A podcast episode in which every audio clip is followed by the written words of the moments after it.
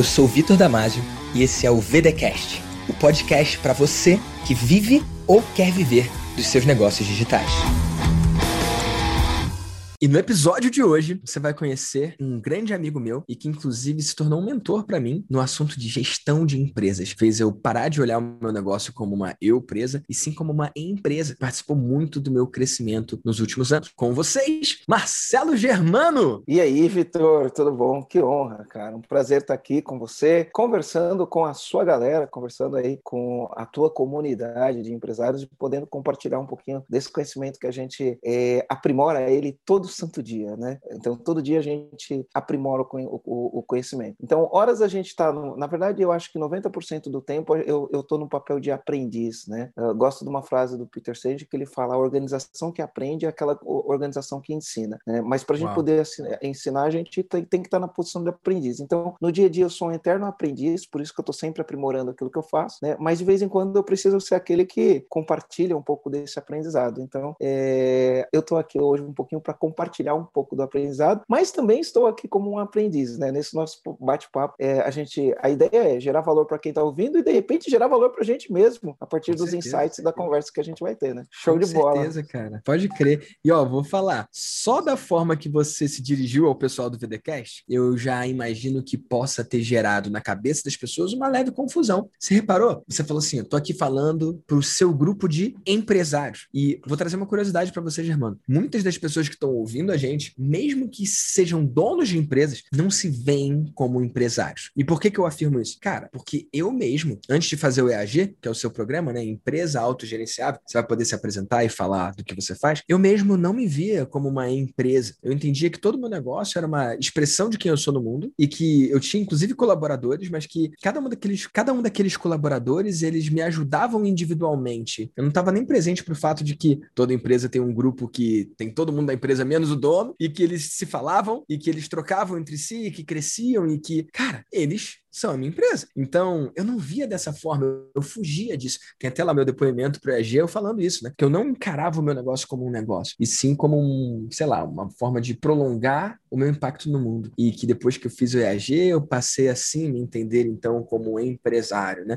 Então, eu sei que o cara que está ouvindo o VDcast, né? Alguns podem ter mais resultados do que a gente, outros ainda não têm os mesmos resultados que a gente, né? Tem de tudo aqui no VDcast, desde o cara que está no início até o cara que fatura muitos milhões. Então, eu sei que parte parte da galera que está ouvindo falou: opa, para empresários? Eu não sei se eu sou um empresário. Então, o que, que você tem para falar sobre isso, né? A negação que muitos empresários têm de ver o seu negócio como um negócio e entender que a sua empresa é de fato uma empresa. Então tá, então vamos, vamos, vamos pensar um pouquinho na educação que a gente recebeu antes de falar sobre, sobre semântica, empresário, empreendedor, enfim, né? Vamos, vamos falar um pouquinho sobre a educação. Felizmente, a educação que a gente recebe, né? Uh, ou a que eu recebi pelo menos, eu posso falar por mim, mas uh, e o que eu observo nas pessoas, ela é uma, uma educação que ela acaba criando polaridades. Né? Então, o que, que acontece na polaridade? Para você se sentir um empresário, para você se sentir empresário, a pessoa entende o seguinte, que eu tenho que ter, primeiro, antes de mais nada, um CNPJ, um espaço físico e um monte de gente, para ela se sentir empresário. Então, a, a, pessoa que é um autônomo, né? nos Estados Unidos eles chamam de self-entrepreneur, né? é o, o auto-empreendedor. Né? Uh, ele não se vê como empresário, ele se vê como um autônomo. Por quê? Porque na, na, na educação ele se vê como um autônomo. É, isso foi base da educação. Mas a nossa educação seria muito melhor se você tiver, tirasse a, a denominação dessas palavras e cada ser humano, independente se ele é empregado, independente se ele é empreendedor, independente de alguma coisa, ele entendesse ele mesmo como uma SA. Não tem a revista Você SA? Uhum. Nem sei se existe essa revista ainda, enfim. Acho que existe. Faz muito tempo. Mas eu, eu gostava gostava muito de ler essa revista. Pensa só na, na, na, na dinâmica do nome Você SA. Tem você, a pessoa física, que é pai, que é filho, que é amigo, que é namorado, que joga bola, que pega onda, enfim, que come pizza. É, é, é você, pessoa física. Mas quando a gente sim, olha no. Você SA, e se, se o ser humano entender ele, ele, né, como o maior empreendimento, ele mesmo como o maior empreendimento da vida dele, né, ele vai gerenciar a vida dele de uma maneira diferente, né? E aí a gente foge dessas, desse esse monte de semântica, né? Então, antes de mais nada, o, o, o ser humano, ele é o, empre... o, maior empreendimento da vida do ser humano é ele mesmo, antes de mais sim, nada. Ele precisa, ele, ele precisa cuidar disso. Então, você, SA, você, como um ser humano, como o, melhor, o maior empreendimento da sua própria vida, né? Você está cuidando dela, olhando para ela falando o seguinte: legal, esse empreendimento que sou eu, que sai para o mundo, que tem um propósito, que quer deixar um legado, quer construir alguma coisa que realmente vale a pena, que olha para trás e fala, cara, valeu, valeu a pena fazer isso. Se você pensar nisso de uma maneira, né, não como um CNPJ, mas de uma maneira é, onde você faz a gestão desta carreira, desta vida, né, você pode trazer esse conceito para sair, fugir da semântica de falar, ah, mas eu não sou um, um empresário, eu sou, eu trabalho da minha casa, atrás de um computador e ganho dinheiro no mercado digital, né? Legal, mas você pode trazer esse, essa educação para, opa, sim, né? nesta minha função de empreendedor digital, né? Nessa minha função, eu, eu, eu preciso gerenciar esta minha carreira de empreendedor gerencial e parte da disciplina ou parte, eu gosto de usar de disciplina, né? Porque a gente aprende as disciplinas. Na escola a gente tem disciplina de matemática, na escola a gente tem disciplina de português, né? Não é a Sim. disciplina só de eu sou disciplinado, são as disciplinas que a gente aprende, né? Então a gente tem a disciplina geografia, né? Então, na minha carreira de você SA ou na minha carreira de empreendedor digital, tem algumas disciplinas que eu preciso estudar, aprender e desenvolver, né? Uhum. E entre essas disciplinas eu tenho que olhar e falar, pô, mas se eu tenho uma empresa, eu tenho um cliente, então eu tenho que ter a disciplina de atendimento ao cliente. Se eu tenho um cliente vendo alguma coisa, né, eu recebo um dinheiro e o que eu entrego tem um custo, então eu tenho que ter uma disciplina das finanças desse empreendimento, né? E se eventualmente eu tenho pessoas que trabalham para mim, eu tenho que ter algumas disciplinas, disciplina de liderança, eu preciso liderar essas pessoas, eu preciso ter uma disciplina de criar um ambiente favorável para que as pessoas queiram estar ali, queiram certo. ficar ali, queiram produzir resultado. Então, para quem olhou e falou, pô, mas eu não sou empresário, cara, tem disciplinas do empresário que você tem que trazer para o teu contexto, do teu você SA, da, do, do teu empreendimento digital, enfim, né? Essas disciplinas precisam ser desenvolvidas. E como que eu aprendo a disciplina de matemática na escola? Ué, faz exercício, assiste às aulas, se expõe aquilo ali. Estudo matemática, pratico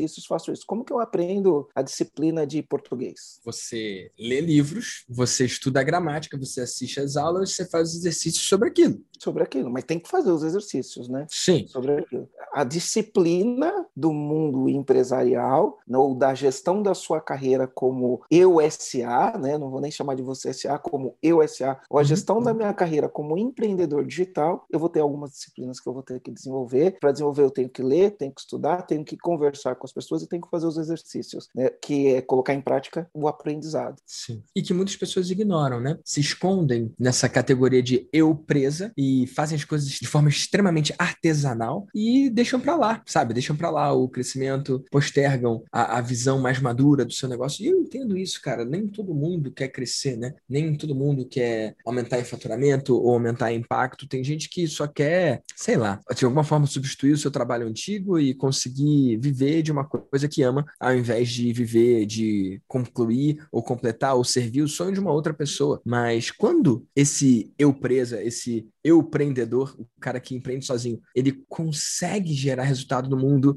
ele consegue ser esse impacto e consegue ver isso. Cara, o próximo passo lógico, o próximo passo óbvio é ter contribuidores, é ter colaboradores, mas, é ó, montar é, é, um, um, um sabe, organismo sabe vivo, uma, né? Sabe uma coisa que interessante que você falou? Eu falei assim, educação, né? O grande lance é a educação, né? Então, quando você fala, tem muitas pessoas que falam, cara, eu quero ser eu presa, eu não quero crescer e quero ganhar tanto dinheiro, sei lá, né? Todo, todo, todas, uhum. todas essas narrativas que aparecem, é, se ao invés da gente pensar como eu presa, eu pensasse como eu SA, só isso já mudaria toda a dinâmica da, da coisa. Porque sim, o eu presa, eu presa, ele, ele é narrow, né? Ele uhum. diminui. O eu SA continua sendo você do mesmo jeito. Total. Mas ele, ele, ele é broad, broad, é broad aberto, né? é, sim. Ele, é, ele, ele, ele, ele é mais abrangente, ele inclui a mesma coisa. Você continua sendo você do mesmo jeito. Só que em vez de você falar, ah, eu sou eu presa, fala, sou eu SA porque o SA ele abre, né? O eu preso ele fecha, né? E aí isso te dá mais possibilidades. É uma questão, a, a, educação ela limita a gente, né? A gente tem que tomar cuidado com isso, né? Esse tipo de identificação, eu me identifico como eu presa, isso me limita, né? Isso impede meu crescimento. Por quê? Porque eu estou identificado com uma coisa limitante, né? Mais né? Uhum. eu presa, né? Agora você fala, sou eu SA, opa, já abre até eu SA, peraí. SA é melhor do que limitada, né? Gostei, cara. É uma visão interessante. E, Germano, depois de trazer esse conceito aqui para a galera que já deve abrir a mente de um monte de gente e deixar confusa, grande parte da galera também, cara, se apresenta aí para minha tribo, para minha galera. Cara, quem é você e qual é a sua expressão no mundo? E antes de você responder, eu lembro quando eu estava numa sala e você se apresentou pela primeira vez para as pessoas. E me chocou a forma que você se apresentou. Depois eu vi um monte de gente se apresentando daquele jeito, mas o jeito que você se apresentou foi algo completamente distinto. E as pessoas, quando você fala, se apresenta aí, elas falam o que elas fazem. E você começou se apresentando dizendo quem é você. E aquilo me chamou muito a atenção, cara. Tem anos isso. E, cara, eu nunca vou esquecer a forma que você se apresentou. Então, fala pra galera, quem é você, meu amigo? Então vamos lá. É, eu sou Marcelo Germano, né? E eu tenho alguns títulos que eu considero os títulos mais importantes. Né? Então eu sou pai da Marcela e da Manuela. Primeiro título, né? Então pai. Eu sou filho do seu Valdivino e da dona Marinalda, né? Então outro título, filho. Eu sou irmão da Sandra e do Maurício. Pô, eu tenho outro título, né? O Maurício. Eu sou namorado da Ana, né? Então tem um outro título, né? Namorado, tem um relacionamento com alguém, um relacionamento amoroso com alguém, né? Então é, eu sou parceiro, sou companheiro, né? E quem sabe no futuro vire marido da Ana, né? A gente nunca sabe, mas pode ser. Depois que e... ela ouvir isso aqui, amigo, as chances aumentam drasticamente. Né? mas, mas, esse é o plano, é por isso que a gente namora, né? Esse é o plano. Né? e, e, eu sou amigo. Agora, é, é, é, é, complicado eu falar o nome dos amigos, igual eu falei anterior, porque se eu esquecer de algum amigo, né? Pode ser que o amigo fique chateado. E Então, esse sou eu. E aí, por que, que eu gosto de falar isso? Porque a gente é fruto desses relacionamentos no final do dia. Né? Cada ser humano é único e é fruto dos próprios relacionamentos de cada ser humano. E, e por que, que isso é importante? Sabe quando eu comecei a falar isso? Eu fui convidado, eu, eu, eu sempre fui muito curioso, né, Vitor? E eu sempre busquei desenvolvimento, fazer cursos nas melhores escolas, e às vezes eu estava fazendo curso nas melhores. Quando eu falo melhores escolas, é ah, a melhor escola de negócios era a FIA USP. Eu fui fazer um curso na FIA USP. Ah, a melhor escola de negócios era a BSP. Eu fui fazer um curso na BSP. Ah, a melhor escola de negócios era o INSPER. Fui fazer um curso no INSPER. A melhor escola de empreendedorismo do mundo era a Babson. Fui fazer um curso na Babson, né? E a melhor escola de propaganda na época era a ISPM. Aí o meu sócio foi fazer um curso na SPM. E nessas de fazer esses cursos, sempre quando tinha um professor muito bom que falava alguma coisa que a gente achava que era legal, mas era difícil, eu contratava o professor, contratava o professor, chegava o professor, cara, quanto você quer para me ajudar a fazer isso que você fez. Então, eu tive bastante relacionamentos bons com gente com nível intelectual muito alto, e por conta disso, eu fui convidado uma vez por uma professora, doutora, PhD, não sei das quantas, para participar de um grupo de, de estudos sobre liderança. E aí, quando chegou lá, só tinha doutores. No mundo acadêmico existe uma vaidade, né? Que doutor é uma coisa, mestre é outra. Bom, é um, um mundo de vaidades e aqui eu não estou aqui para julgar nem nada, né? Mas naquela apresentação, a piada no mundo dos professores, dos doutores, enfim, né? É, eles primeiros falam dos títulos, eu sou doutor com pós-PhD não sei aonde, com não sei o quê, e aí a piada deles é e além de dar aula, porque quem chega à carreira acadêmica dá aula, né? E além de dar aula, eu faço tal coisa, né? Essa é a Sim. piada. Como e a piada é no sentido de como se dar aula não fosse trabalhar, né? Então, além de dar hum. aula, eu trabalho, como se dar Sim. aula não fosse o trabalho. Então, é a piada deles. E aí foi todo mundo se apresentando, se apresentando, se apresentando. Fiquei olhando aquilo, eu falei, pô, mas eles não estão falando quem são eles, né? Eles estão esquecendo quem eles são. Eles estão por trás de, uma, de um personagem, né? Sim, de uma função, né? Isso. Do e que aí, eles fazem. Mundo, é, e quando, como todo mundo ali tinha título de doutorado, pós-doutorado, pós não sei o quê, eles enchiam o peito para falar desses títulos. Eu falei, cara, eu sou Marcelo, eu tenho cinco títulos mais importantes. Na época eu era casado, né? Então eu falava, uhum. primeiro título, primeiro título, né? Falou, sou marido da Marina. Esse é o uhum. primeiro título, sou marido de alguém, né? Esse é o primeiro título, mais importante. Segundo título, eu sou pai, na época eu tinha uma filha só. Sou pai da Marcela. E aí construiu a narrativa. Teve uma meia dúzia ali que chorou. Caramba, cara. Nossa. Chorou, chorou mesmo. Teve meia dúzia de pessoas ali que Nossa. choraram ao ouvir isso. Porque elas esquecem que elas são. No final do dia, elas se escondem por trás de coisas que não são o que elas são, né? São o que elas fazem, ou são, ou, enfim, né? Então, eu, eu gosto muito dessa narrativa. Aí, quando eu me separei, eu parei de me apresentar desse jeito, né? Porque, uh, vamos lá, né? Vamos não era mais marido, né? É, é, que para mim, eu, eu, te, eu, tenho umas discussões muito legais com alguns amigos meus, né? E, e eu tenho um amigo meu que ele, ele, ele, ele fala umas besteiras, mas tem algumas coisas que ele fala que faz a gente pensar, né? Ele fala que o relacionamento mais importante que a gente tem é o relacionamento amoroso. É o mais importante. É o número um. Ele fala, é mais importante, ele falou, o relacionamento amoroso, ele é mais importante do que o relacionamento pai-filho. Não existe nada mais íntimo do que o relacionamento homem-mulher, ou mulher-mulher, homem-homem, enfim. Não existe nada mais íntimo do que isso. O pai e filho não é tão íntimo quanto o relacionamento amoroso. Então, para mim, ele vinha sempre em primeiro lugar. Em primeiro lugar, eu sou o marido, né? Quando era casado, era para mim um relacionamento mais, mais importante. Enfim, né? Uh, continuo nessa trilha aqui, quem sabe daqui a pouco eu posso falar, né? Eu sou marido da, da Ana, né? Vamos lá. Meu Enfim. amigo, isso aqui, gente, só para dizer, isso aqui não é um publi, não é um podcast encomendado do Germano para casar, sacou? Mas parece que vai funcionar. Acho que é só mandar esse podcast para ela, enfim, só dizer. Vai saber, né? Vai é saber. É quase um Vamos... CPL isso aqui. Segue o plano, né? Segue o plano. Então, enfim, né? Esse sou eu, e eu faço, eu sou empresário também, né? Então, sou empresário. Hoje eu tenho cinco empresas, setores diferentes, segmentos diferentes. Na verdade, duas empresas do mesmo segmento e quatro, quatro empresas, três, outras três empresas de três segmentos diferentes. Eu comecei como despachante, né? Eu já tive empresas que quebraram, enfim, não vou falar delas, mas eu tenho o, o, a Luma Despachante e a Luma MG. A Luma Despachante é em São Bernardo do Campo, a Luma MG é em Minas Gerais. A gente faz gestão de documentos de veículos, gestão de frota. Então, enfim, a gente tem uma uma, ampla gama de serviços, trabalhamos com as maiores empresas do Brasil prestando esse tipo de serviço e, e, e tem esse despachante. Eu tenho uma importadora que chama Connect Import, tenho a TexLab, que é uma empresa nova que a gente abriu agora, uma empresa de, de software, de tecnologia, a gente faz, é uma fábrica de software, né? tem pessoas que acreditam que o modelo fábrica de software está falido, eu estou aqui para provar que não está, né? enfim, e tem o EAG Empresa Autogerenciável, que é onde eu treino treino e ajudo a desenvolver, faço consultoria, mentoria, donos de pequenas e médias empresas, né? E a gente, a nossa causa é acabar com o caos nas empresas, porque as empresas são caóticas, né? E a gente quer acabar com o caos na, na, nas empresas através de equipe autogerenciável, através de equipes.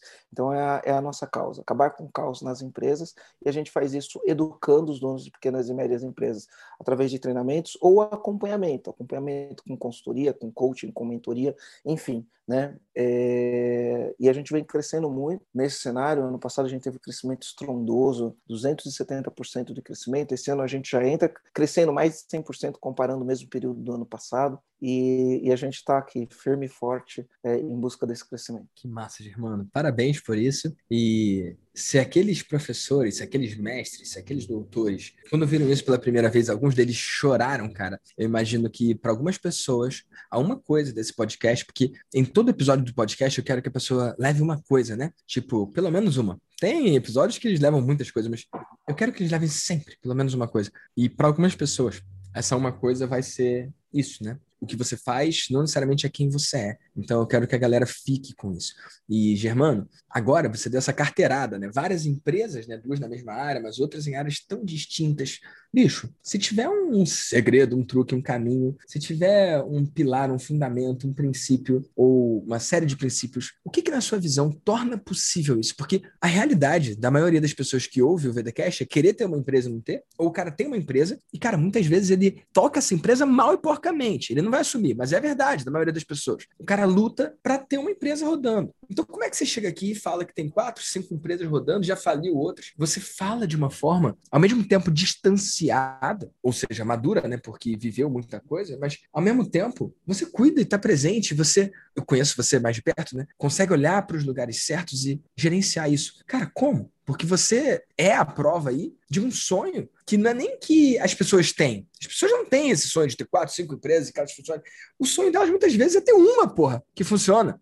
Então, como assim, cara? Você, esse cara que tem essas empresas, como que você toca essa parada e qual é o pensamento, a mentalidade? O que, que a pessoa tem que ter em mente para poder, não talvez ter várias empresas como você, mas ter uma que funcione, que roda e que dá orgulho não só para os clientes, mas também para ele e que ao mesmo tempo é a expressão de quem ele é no mundo e ao mesmo tempo é lucrativa e ao mesmo tempo consegue alimentar ali os funcionários.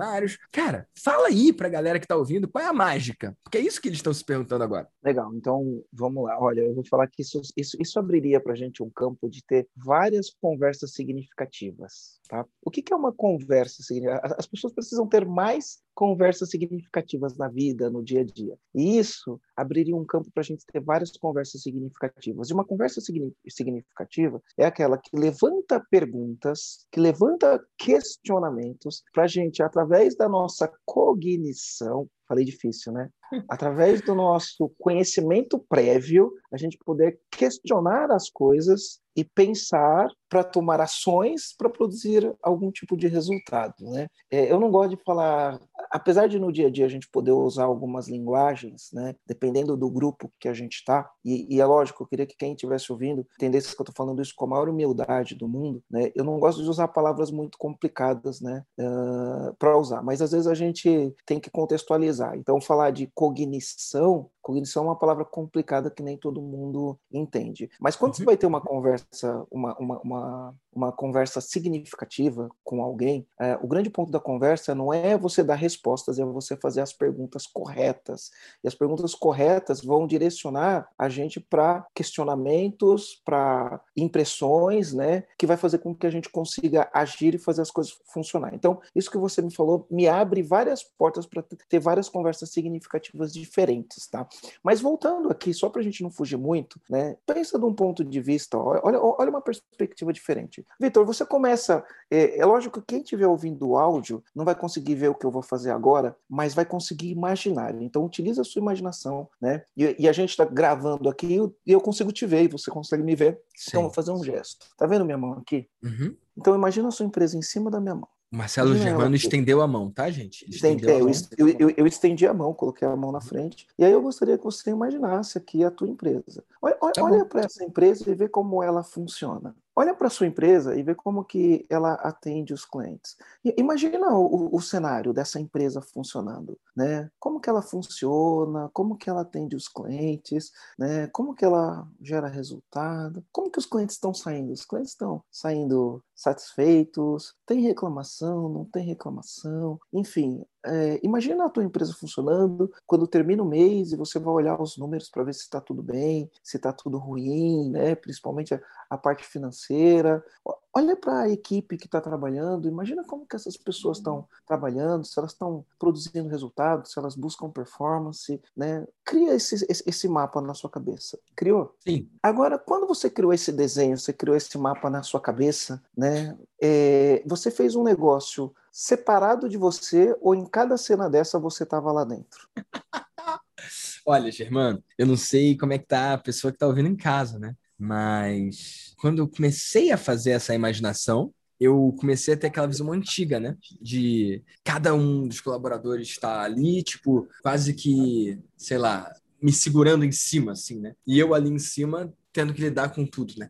Como se a minha empresa fosse só um suporte para minha manifestação, mas depois eu comecei a vir para a visão nova, que é a empresa com várias áreas e com várias funções e pessoas nessas funções, e agora as lideranças se formando em cada uma dessas funções. Então, no primeiro momento eu vi uma coisa, no outro momento eu vi outra. No segundo momento, eu não me vi em cada uma dessas partes. Então, no primeiro momento, eu vi ela ainda centrada demais em mim, o que é inclusive frágil, e nesse segundo momento, eu passei a imaginar essa parte mais segmentada, né? mais categorizada, em que eu não estou em todas as partes. Legal. Olha, olha, olha, a diferença que isso faz. Olha a diferença. Porque o que acontece? A gente reproduz, tá? A gente reproduz a nossa visão. Todo santo dia. Sim. O nosso trabalho, a gente reproduz o que a gente vê. Agora, se o dono da empresa, ele se vê em tudo, ele, ele não consegue ver a empresa dele apartada dele, né? Ele não consegue ver isso. Ele não consegue ver isso. A empresa apartada dele. Quando ele acorda de manhã, o que, que ele vai fazer? Ele vai reproduzir essa visão que ele tem na cabeça do que é uma uau, empresa. Uau, e ele acredita fielmente naquilo, como se aquilo fosse a única, como se fosse uma verdade absoluta. E aí, quando ele faz isso, quando ele faz isso, ele, ele cria o caos. Vou explicar um melhor por que, que ele cria o caos quando ele faz isso, certo? É, normalmente, aqui eu parto para o meu mentor, né? A gente teve vários mentores na vida e eu tenho um mentor que foi o Michael Gerber. E o que, que o Michael Gerber ele fala? Só, só fala pra galera quem é o Michael Gerber e onde eles podem saber mais o, dele. É, o Michael Gerber ele é autor do livro O Mito do Empreendedor. Tá? Então eu li o livro, fiquei fascinado, né? E acabei entrando em contato com ele e contratei ele como mentor, fazer uma mentoria com ele. Né? Do mesmo jeito que eu faço mentoria com o Vitor, eu fiz mentoria com o Michael Gerber, né? Do mesmo jeito no sentido de contratar um mentor, não no sentido uhum. da forma em si, né? Uhum. E, e, eu fiz uma mentoria. E ele, no livro, O Mito do Empreendedor, ele traz uma narrativa muito importante. Ele fala: quem que é o cara que monta uma empresa? É o mito do empreendedor. Ele não é um empreendedor. Né? Ele fala: é um técnico que acorda com a febre do empreendedorismo e resolve montar uma empresa. Ele não é um empreendedor. Mas aí qual que é a diferença disso? O técnico que acorda com a, com a febre do empreendedorismo, ele vai montar uma empresa baseado nas competências técnicas dele. Então, o dentista monta uma clínica odontológica, o advogado monta um escritório de advocacia, o engenheiro monta um escritório de projetos, enfim. O vendedor que sabe vender um produto muito, que vende um produto e domina um segmento, ele monta uma empresa para vender aquele produto daquele segmento.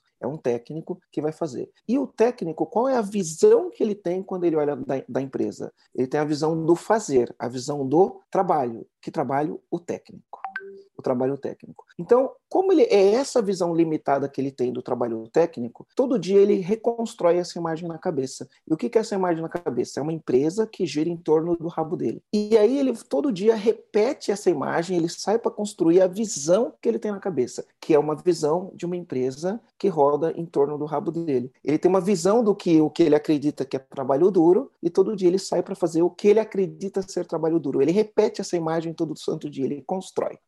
Qual é a diferença do empreendedor? O empreendedor ele tem a visão do negócio. Ele olha e fala assim, cara, este é um negócio que funciona. Então ele funciona.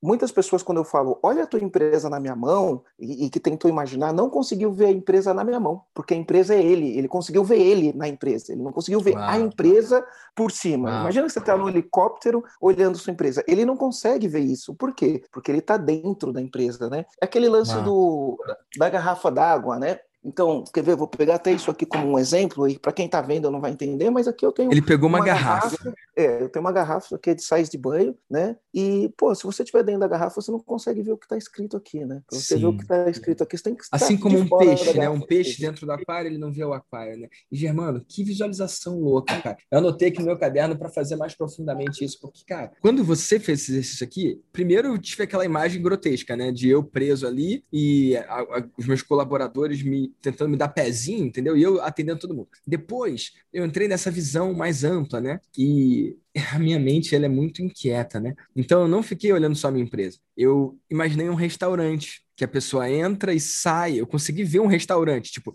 eu, eu, eu rapidamente hackeei a parada e imaginei uma outra empresa, entendeu? Para aí conseguir voltar a ver a minha. E aí eu consegui ver as categorias, né? Só que aí, cara, olha que visão doida. E dividindo aqui, cara, eu não sei como é que você vai receber isso, mas eu consegui ver o restaurante e as pessoas entrando e saindo, né? Mas na minha empresa, cara, eu vi como quase que um playground, ou quase que como um, um, um prédio que as pessoas entram e ficam.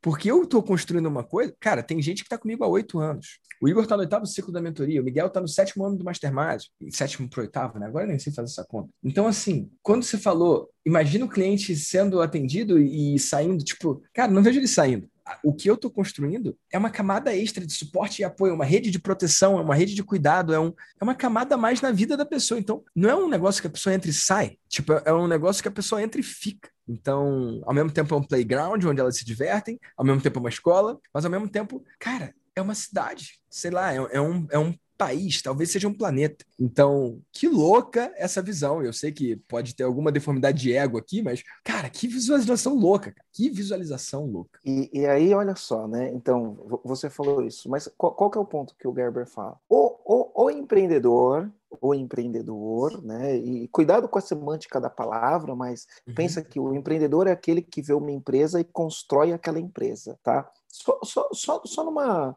eu vou limitar a palavra empreendedor só para a gente não criar confusão aqui, né? Então, o empreendedor é aquele que visualiza uma empresa, cria a imagem de uma empresa. Que empresa? A empresa que funciona e constrói aquela empresa, certo? Então, qual é o trabalho do empreendedor? Ele acorda todo dia para construir, para replicar aquela imagem que tem na cabeça, certo? O técnico ele faz a mesma coisa. Ele acorda todo dia para replicar a imagem que ele tem na cabeça. Os dois fazem uhum. a mesma coisa. O que que muda? A imagem. então, o empreendedor que tem a imagem de uma empresa que funciona, ele fala: opa, o que que eu preciso fazer para construir uma empresa que funciona? O técnico que tem a imagem de eu funciono e as coisas funcionam atrás de mim, né? Ele sai e constrói isso todo dia. Então, todo dia, né, inconscientemente, ele responde as perguntas, né? O que, que eu faço para a empresa ficar mais dependente de mim? Né? Ele, ele não faz essa nossa. pergunta de maneira consciente. Então, todo dia ele repete ações, repete ações que vai fazer com que a empresa fique mais dependente dele. Por quê? Porque é a imagem que ele construiu na cabeça dele. Aí, a gente vai para um trocadilho de palavras, que é sutil, mas é, é, é, super interessante. Né? É o empreendedor trabalha a empresa, ele constrói a empresa que ele tem na cabeça. E o, o técnico... técnico... trabalha na, na pode empresa. Crer. Né? Ele Tesão, trabalha na empresa. Então, isso faz uma grande diferença. Isso faz uma grande diferença. Porque se você pensar, todas as grandes corporações, né, todas as empresas fantásticas que a gente vê, principalmente aquelas que têm 10 mil lojas, esse tipo de coisa, imagina, o cara monta uma, uma organização que tem 10 mil lojas e as, todas as lojas funcionam, né, uhum. e repetem sempre uma mesma experiência. Então, se a gente pensar é lógico, não quero trazer o um nome franquia para o jogo, mas se a gente uhum. pensar né, num Starbucks, se a gente pensar, é, fala uma marca aí que você gosta, vai, sei lá, num Shake Checking, para quem vai para os Estados Unidos e gosta de hambúrguer, né? Cara, é, é, um modelo de negócio replicável onde as coisas simplesmente funcionam. É. O, o nome que, que salta um aqui dono, é McDonald's, né? McDonald's, McDonald's é uma referência. McDonald's, McDonald's pode, pode, ser, né? Mas, enfim, é, imagina que para isso funcionar, você tem que ter imagem desse, desse negócio que funciona. Se você tem a imagem do eu funcionando, você nunca vai ter mais que uma, né? Você pode até ter duas, mas você vai sair de uma e para outra, sair de uma e para outra e, e aí quando você está em uma outra não funciona, quando você está na outra uma não funciona, porque uhum. você construiu o um modelo errado em cima do errado. A partir disso, né, que é básico, é princípio, é fundamento, né? A partir disso que é básico, princípio, é fundamento, é, aí você começa a olhar e falar, legal, agora quais são as disciplinas que eu preciso aprender? Você lembra que eu falei de disciplina uhum. ali no começo? Quais são as disciplinas que eu preciso aprender para construir a empresa? Quais são as disciplinas que eu preciso aprender para trabalhar a empresa? Né? Quais são as vantagens de se, desta minha suposição, porque é sempre uma suposição, e a suposição não quer dizer que aquilo que você acredita é verdade, você só vai saber se é verdade a partir do momento que você testou e validou para ver se funciona, né? Quais são os benefícios se a minha suposição estiver certa? Né? Porque tem benefícios se a suposição estiver certa, né? Então, quais são os benefícios disso? Né? E por incrível que pareça, eu acredito que a vida de uma pessoa que tem 10 lojas, estou falando aqui mundo físico, né? Mas a vida de uma pessoa que tem uma empresa que consegue é, escalar não é dez vezes, que escala dez vezes, ela não é dez vezes mais difícil do que a vida da pessoa que não escala dez vezes. Às vezes a crença do cara fala, ah, eu não quero crescer, eu não quero isso, eu não quero aquilo. Às vezes a crença dele está relacionado que para ter isso eu vou ter que trabalhar dez vezes mais, né? Para eu crescer dez vezes eu trabalho dez vezes mais. Talvez essa seja a crença que ele tenha, né? E necessariamente isso não é verdade. Necessariamente é só uma suposição da verdade, né? Então você fala assim, ah, para eu crescer eu vou ter que trabalhar dez vezes mais. Se eu tenho uma loja, eu trabalho trabalho 10 horas, se eu for ter 10, 10, 10 lojas, eu vou trabalhar 100 horas. Então, é, essa é a crença. E até é impossível, porque o dia não tem 100 horas, ele tem 24, 8 a gente dorme, enfim, né? De horas úteis, o dia vai ter 12 horas no máximo. Então, é, é, isso é diferente, né? Porque é uma suposição falsa. Agora, necessariamente, quando você cresce, quando você expande, às vezes sua vida fica mais fácil. Às vezes sua vida fica mais fácil, porque você consegue, porque você consegue organizar a empresa, fazer ela funcionar, né? ter os departamentos, ter, ter, ter processos, ter estruturas que vai fazer com que tua vida fique mais fácil. E aí você tem o quê? Liberdade. Que tipo de liberdade? Primeiro, liberdade de dinheiro, né? Liberdade de dinheiro é fundamental, né? A gente sabe que a importância do dinheiro, não, não como um fim em si mesmo, né? Mas a importância do dinheiro no desenvolvimento pessoal, no desenvolvimento da família, no desenvolvimento da vida como um, como um todo. E dinheiro é importante, não de uma maneira ambiciosa, né? E, e eu não tenho nada errado com ambição, né? Eu sou uma pessoa ambiciosa, né? Mas dinheiro é importante, você precisa ter liberdade de dinheiro, liberdade de tempo, porque senão você vira escravo. E a vida, é, eu gosto muito dessa afirmação, né? Tempo igual matemática, né? Tempo igual vida. Essas palavras são sinônimos. São uhum. sinônimos. Por quê? Porque onde a gente vive a nossa vida? No agora. No tempo. No tempo. Se você não, não, não tem tempo, você não vive sua vida. Então, tempo é sinônimo de vida. Quem não tem tempo, não tem vida. O cara que trabalha 16 horas, você acha que ele tem vida? Ele chama de vida, né? Ele chama de vida, mas. Mas é igual aquele peixe que está dentro do aquário e não vê fora, né? É, é, é. Então, liberdade de tempo é liberdade de vida. Você precisa ter liberdade de tempo, né? Aí, liberdade de relacionamento, liberdade de relacionamento. E aí a gente também ah, pode abrir um capítulo, daria um, só um podcast só de é falar infinito, sobre né? relacionamento. É infinito, né? Liberdade de relacionamento. Quem são as pessoas que você se relaciona? Qual que é a tua turma? Com quem que você fala? Quais as conversas que você tem com essas pessoas? Ou você está preso numa matrix que você se relaciona com pessoas que só reclamam, que não crescem, que não evoluem, que, enfim, não te agregam, que não enriquecem tua vida, na verdade empobrecem tua vida, né? Liberdade de relacionamento é importante. Uma empresa te dá liberdade de relacionamento de pessoas com mindset diferente, de pessoas com mindset de crescimento, de pessoas que se desenvolvem, de pessoas que são otimistas perante a vida, né? Não ser otimista por ser otimista, mas ser otimista porque acredita em algo, né? E faz as coisas acontecerem. E liberdade de propósito, né? No final do dia, né, quando quando chegar uma hora que você tem que olhar para sua vida para trás e falar assim, valeu a pena essa vida, né? Porque vai chegar uma hora, né, que a gente vai sair dessa vida e vai para outra, né? Enfim, aí quando você olhar e fala assim, valeu a pena essa vida, aí você tem que olhar para trás e responder se valeu a pena ou não. Isso é liberdade de propósito, né? Liberdade de propósito é valer uma vida que vale a pena viver, né? Independente se você é empreendedor, se você é funcionário, se você é, é qualquer outra coisa, no final da vida a gente tem que olhar e falar, porque a gente só tem uma vida só, né? A gente só tem uma chance de fazer ela valer a pena pena. Só tem essa chance de valer, fazer essa vida valer a pena. Essa chance é nessa vida, né? É agora. Nessa né? vida.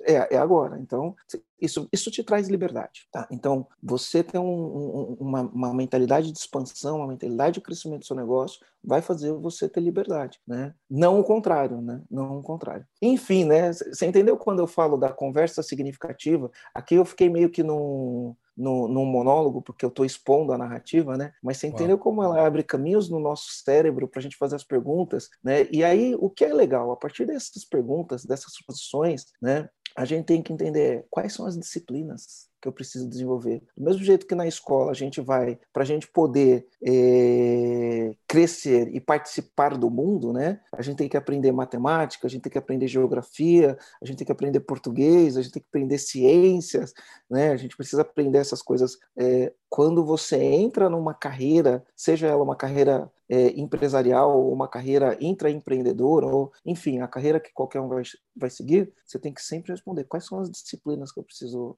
aprender. E aí você tem que aprender essas uhum. disciplinas. Uhum. Aí numa empresa você tem disciplinas, né? Eu gosto de falar de seis, seis pilares. São, no final do dia são seis disciplinas: domínio pessoal. Domínio pessoal, cara, é incrível como a empresa é um reflexo do dono. É incrível como o, donos diferentes de empresas do mesmo segmento reagem diferente e os resultados são completamente diferentes. Uhum. Porque por causa do domínio pessoal, né? É a resiliência, é entender os fatos, entender que você não muda os fatos, mas você muda o que você pensa sobre os fatos, né? É, é você estar tá preparado para qualquer tipo de desafio. Domínio pessoal. Quem não tem domínio pessoal não vai longe. Tá? Aí a gente vai ter uma outra disciplina, né? Que é cultura organizacional. Se eu monto uma empresa, essa empresa tem um jeitão de funcionar. Qual que é o jeitão que essa empresa vai funcionar? É uma disciplina. Como que eu desenvolvo uma disciplina de criar uma cultura que seja a expressão de quem eu sou? Na melhor forma, porque tem gente que cria a expressão de quem ele é na pior forma, né? Sim. Então, para isso, eu, eu, preciso não só de desenvolvimento pessoal, de entender quem eu sou, né, o que, que eu quero fazer, porque eu faço o que faço, né, como eu melhoro a vida das pessoas, né, e quais são os comportamentos que eu tenho que ter para fazer isso. Né? Aí a gente entra na questão da cultura. Eu tenho que desenvolver essa disciplina da cultura. A empresa tem que ter visão, a empresa tem que ter missão, a empresa tem que ter os valores, e aqui também, né? De novo, faria um podcast só para falar de valores, né? Total. Tem que ter valores, tem que ter prioridade, tem que ter objetivo, tem que ter uma maneira de desenvolver pessoas. Como essa empresa desenvolve essas pessoas? Tem que ter uma maneira de reter essas pessoas, tem que ter uma maneira de energizar essas pessoas, porque uma cultura de uma empresa onde as pessoas não têm energia, imagina, uma empresa, uma empresa com a pilha fraca produz mais ou menos do que uma empresa com uma pilha forte. É infinitamente né? menos. Né? Então, como como que eu faço para ter uma pilha forte, né? Uma, uma, energia na empresa, né? Então, tudo isso vai fazer parte da cultura, uma disciplina. Aí você vai ter uma outra disciplina, que é a liderança, né? É uma disciplina, as pessoas não entendem que, ah, liderança é nato. Não, não é nato, é uma disciplina. É uma disciplina, você desenvolve a liderança, né? Você desenvolve a liderança. Para desenvolver a liderança, você tem que entender o que é liderança, né? Entender coisas sobre gestão, entender coisas sobre as pessoas, entender coisas sobre você mesmo, né? Para ser uma uma pessoa que lidera outras pessoas em busca do quê? De um sonho, de um objetivo, né? E esse tipo de coisa. Uma disciplina. Aí a gente vai para uma outra disciplina, gestão. Aí você fala, Marcelo, como você consegue negócios diferentes? Todos os negócios têm gestão. E gestão é uma disciplina. No final do dia, é uma disciplina que exige rotinas, que exige reuniões, que, que exige relatórios, indicadores. Ah, Marcelo, isso é chato. Não, isso é lindo. É lindo quando você senta, olha e fala, cara, olha o que a gente está fazendo. E o reflexo do que a gente está fazendo é isso, é tanto de faturamento, é tanto de de lucro, é tantas coisas feitas no prazo, é todas as entregas sendo feitas pelas pessoas que foram contratadas para fazer isso, né? Então é uma disciplina de gestão. O que, eu preciso para fazer gestão, né? E aí você vai para outra disciplina, finanças tem uma empresa. As pessoas não gostam de finanças, né? É inacreditável. As pessoas não gostam de fogem disso, né? Se escondem. Fo fogem disso, né? E aí também, aí assim, no final do dia, não importa se você é eu presa, Cara, tua empresa é uma coisa, você é outra, suas contas são umas, a da empresa é outra. E, empresarialmente falando, você tem que olhar para os seus números e saber interpretar os números. Eu gosto de falar assim, ó, no final do dia os números não mentem. Quando você olha para os números financeiros, ele vai falar se você foi um bom líder, se você teve domínio pessoal, se você fez uma boa gestão, se você tem um bom processo de vendas, quando você olha para os números, o número feio, ele representa uma liderança ruim, uma cultura que não funciona, um dono que se abate com qualquer pequeno problema. Os números refletem isso, né? Por outro lado, dependendo dos seus números, ele vai olhar e vai falar: é um cara que não se abate, é um cara que levanta, é um cara que faz o que tem que fazer. É um cara que cria uma cultura, é um cara que sabe onde quer chegar, é um cara que atrai as pessoas certas, é o líder que tem meta, que bate meta com o time fazendo certo. Os números mostram tudo isso. É um cara que faz gestão, é um cara que tem reuniões, é um cara que tem rotina, é um cara que tem metodologia. Os números mostram tudo isso, né? Então você tem que olhar seus números, né? Aprender sobre os números, entender o que faz as pessoas, o que, o que faz as empresas ficarem ricas, né? Eu falo que não, não, você não se constrói riqueza sem gestão financeira, né? E por fim, né? Se você tem uma empresa, a empresa tem cliente. Não existe empresa sem uhum. cliente, né? Tem gente que fala assim, cara, minha empresa, minha empresa é tudo legal, cara. O que é chato são os clientes. Ah, né? Minha empresa é legal pra caramba, cara. O que é chato é os clientes. Cliente é coisa chata, né? Então, assim, cara, não existe empresa sem cliente, né? Então, para a empresa ter cliente, a gente tem que desenvolver outra disciplina, que é como eu atraio, como eu converto, como eu mantenho os clientes. É uma disciplina que precisa ser Sim. desenvolvida, né? Então, é isso. A gente desenvolve essas disciplinas. É aquilo que eu falei no começo, eu sou um eterno um aprendiz, né? As coisas, as coisas não são fixas, as coisas são mutáveis. Então, o jeito que eu atraía cliente quando quando eu abri minha primeira empresa em 96, é diferente do jeito que eu atraio clientes hoje em 2021, que eu vou falar que em 2021 já é diferente de como eu atraí em 2019, atraía em 2019. Ou que vai atrair em 2022 potencialmente, né? Ou 2023. Então é assim, por mais que eu desenvolva disciplinas, essa postura do aprendiz, ela é fundamental. Por quê? Porque as coisas são Nossa. mutáveis. Então, o dono de empresa, o, o, empreendedor, o empresário, o nome que a gente quer, ele tem que ter essa postura do, do aprendiz, tem que entender que as disciplinas precisam ser desenvolvidas, que ele precisa olhar isso e aplicar isso no dia a dia, né? Então, Nossa. fundamental, né? E, Germano, você falou dos vários papéis que você tem, né? E você está falando do seu papel como empresário, né? Mas tem o Germano nos relacionamentos, né? E tem também o Germano especificamente no digital. E quando você entra nessa parte do cliente, né? Nesse lance de atrair, o atender e o manter, vamos agora colocar o chapéu desse Germano do digital que se aproxima mais do cara que está ouvindo aqui no VDCast. Então, nesse mundo digital que tem muito a ver com o que você falou aí, né? De atrair, de atender e de manter esses clientes, nessa roupagem, cara, o que, que você está fazendo agora que mais está gerando resultado? Então, tirando essa visão do Germano estratégico e dono de empresa, e da gestão, vamos falar do Germano, que é também um cara do digital. O Germano do empreendedor digital, o Germano do marketing, porque você desempenha, né? É um dos chapéus que você usa, né? Sim, sim, sim. Então, vamos lá. O marketing digital, né? A, gente tem algum, algumas, algumas, alguns chav, clichês, palavras clichês ou chavões, né? Então, no marketing digital, a gente gosta de falar é, que conteúdo é rei, né?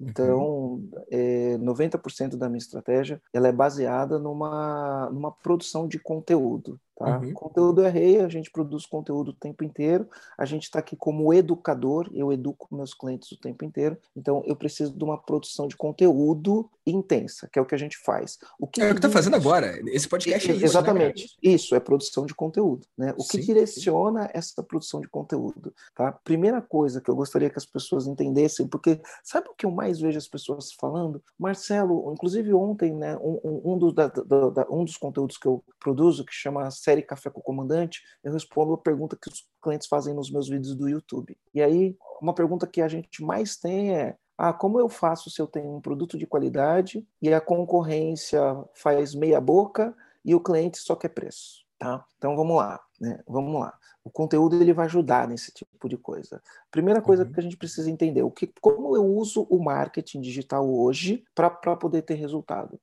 Uh, o conteúdo bem produzido, o conteúdo que gera valor, ele te coloca, primeiro, né, eu defendo um movimento, né, e isso me coloca num posicionamento na cabeça do meu cliente que ele não consegue ter comparações, e isto é muito importante. Você ter um posicionamento na cabeça do seu cliente que Sem faça comparação. com que você não consiga comparar com outra coisa. Posicionamento. A palavra é posicionamento. Inclusive, sugestão do livro, li, leia o livro Posicionamento, tá? Leia o livro, você vai, vai entender muito claramente o que é esse negócio de posicionamento e quanto isso pode gerar valor, né? E posicionamento não é uma coisa que você inventa, é uma coisa que já está na cabeça do seu cliente, né? Você só precisa mostrar para ele, porque é, na vida dele toda empresa resolve um problema de alguém, né? E esse problema já está na cabeça dele. Às vezes não, às vezes ele é inconsciente, né? Mas quando você deixa claro para ele que você é a pessoa que resolve esse problema, você cria um posicionamento na cabeça dele.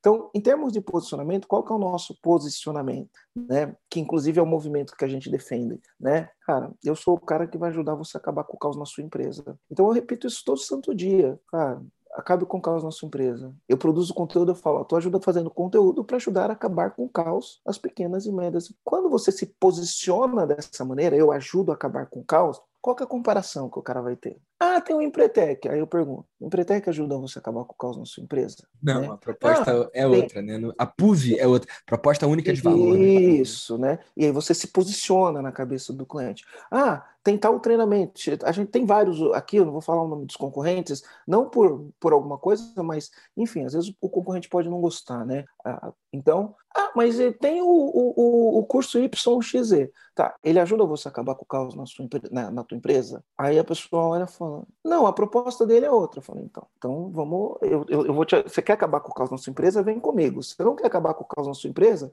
né, se você quer fazer outra coisa, vai com outro. Mas para acabar com o caos na sua empresa, vem comigo. Então, o meu trabalho é deixar cada vez mais o meu posicionamento, que é dentro da cabeça do meu cliente, ele olhar e falar, cara, minha empresa está caótica, preciso de ajuda. Quem que ajuda isso? Putz, é o Marcelo Germano, é o EAG, empresa autogerenciável. Então, o meu trabalho no digital, ele tem esse foco. Eu ficar na cabeça do meu cliente como o cara que vai me ajudar a acabar com o caos na minha empresa é o Marcelo Germano. E aí eu não estou competindo com ninguém, porque às vezes o cara faz um treinamento que às vezes vai ter os mesmos elementos que o meu, numa proposta diferente que não gera o resultado que eu gero, porque eu defendo esse movimento. Vamos acabar com o caos na empresa, né? E, e, e então criei uma, um posicionamento. Aí o que, que eu faço? Conteúdo. Produzo conteúdo todo santo dia, produzo todo conteúdo todo santo dia, gerando valor gratuitamente, e eu faço isso sob diversas formas.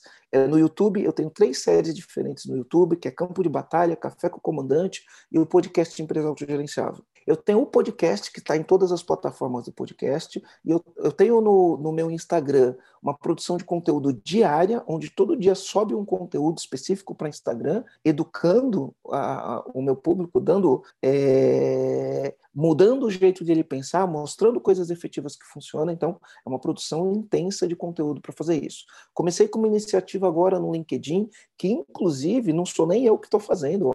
Estou produzindo conteúdo no LinkedIn sem eu, Marcelo Germano, produzir. E o mais louco de tudo, que o conteúdo que está sendo produzido no LinkedIn fui eu que fiz. Como assim, Marcelo? É derivado tá de outras mídias, né? Veio de outras formas, é, é isso? É porque no LinkedIn texto funciona melhor do que vídeo, né? Então você pega coisas que eu falei, então o pessoal da minha equipe pega coisas que eu falei, coloca dentro de um contexto e texto. Né? A gente está aprendendo o jogo do LinkedIn, mas uh, via de regra, o LinkedIn texto funciona muito bem. Né? Então, a gente está numa produção de conteúdo e toda vez que a gente está na produção de conteúdo, a gente fica repetindo o nosso posicionamento. Olha, a gente ajuda a, a acabar com o caos na empresa, mas para isso você precisa ter uma equipe autogerenciável e a gente Sim. fica batendo nessa tecla. Então, produção de conteúdo, produção de conteúdo. Só produzir conteúdo vai fazer você alavancar? Não você precisa produzir conteúdo, eu preciso produzir esse conteúdo, mas eu preciso que as pessoas venham, vejam esse conteúdo. Então, eu tenho lá no meu time de marketing pessoas trabalhando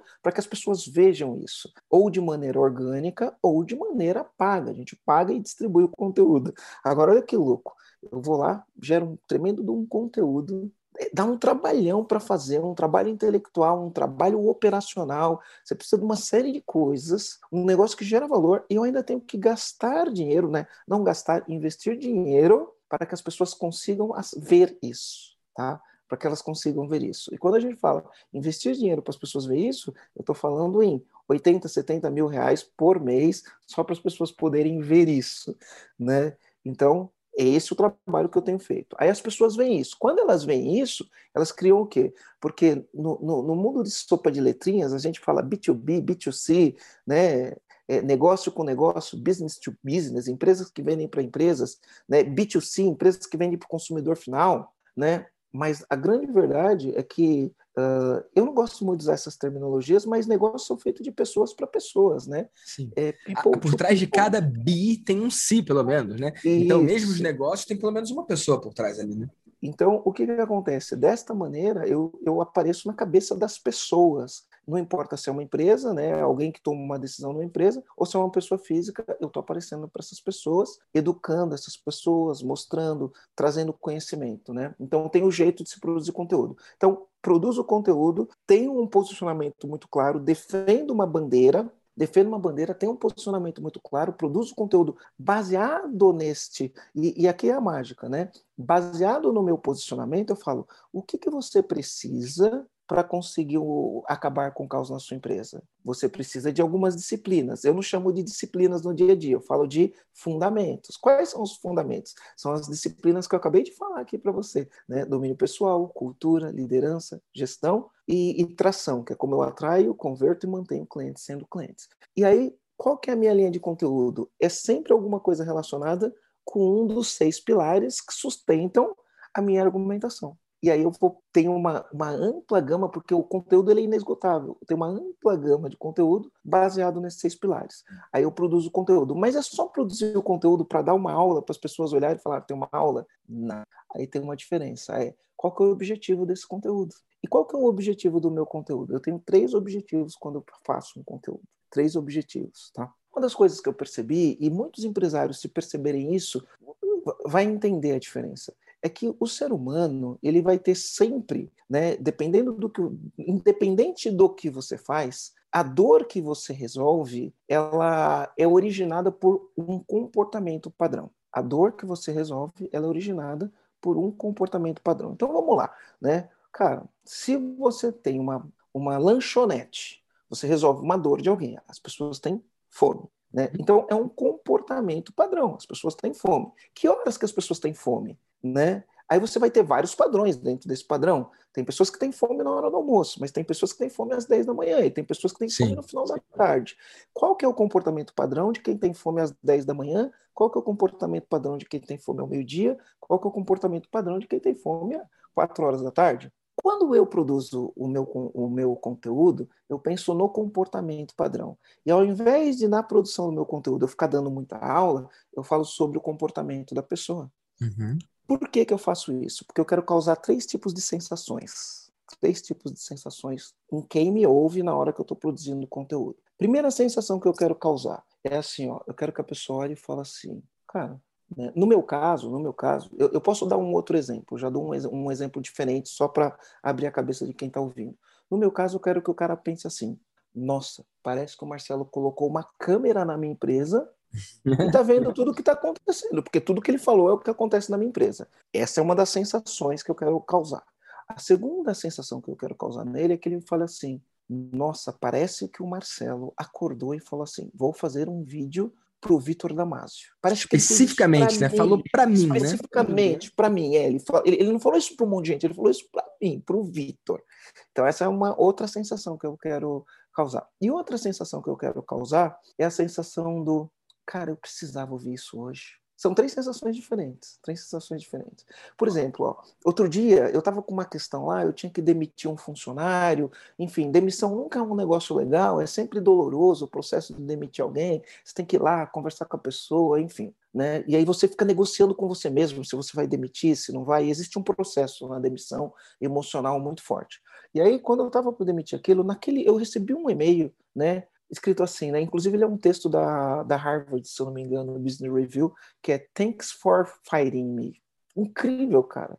Eu estava ali né, né, nesse sofrimento, precisando demitir o cara, e eu recebo lá um e-mail. Thanks for fighting me. Né? Obrigado por me demitir. Aí eu li o texto, li o texto e fala, cara, eu precisava ler isso. E o texto, a narrativa do texto era o seguinte: um empresário tinha que demitir alguém, ele ficou muito mal porque tinha que demitir alguém, demitiu alguém, e depois de seis meses ele encontrou esse alguém. E esse alguém pegou e falou: Cara, obrigado porque você me demitiu, porque eu percebi onde eu estava errando, e isso fez com que eu mudasse minha vida. Se você não tivesse me demitido, eu ia continuar na zona de conforto e não ia ter melhorado minha vida. Depois que você me demitiu, minha vida melhorou e eu estou melhor. Eu nem sei se isso aconteceu com a pessoa que eu demiti ou não, mas quando eu li aquilo, eu falei: Cara, eu precisava ouvir isso, sabe? Precisava, obrigado por me demitir, porque se estava ruim para você, estava ruim para mim também, né? O cara, pô, você, você me demitiu, estava ruim para você, mas para mim estava um inferno, porque eu não estava entregando resultado, não estava conseguindo fazer o que tinha que fazer.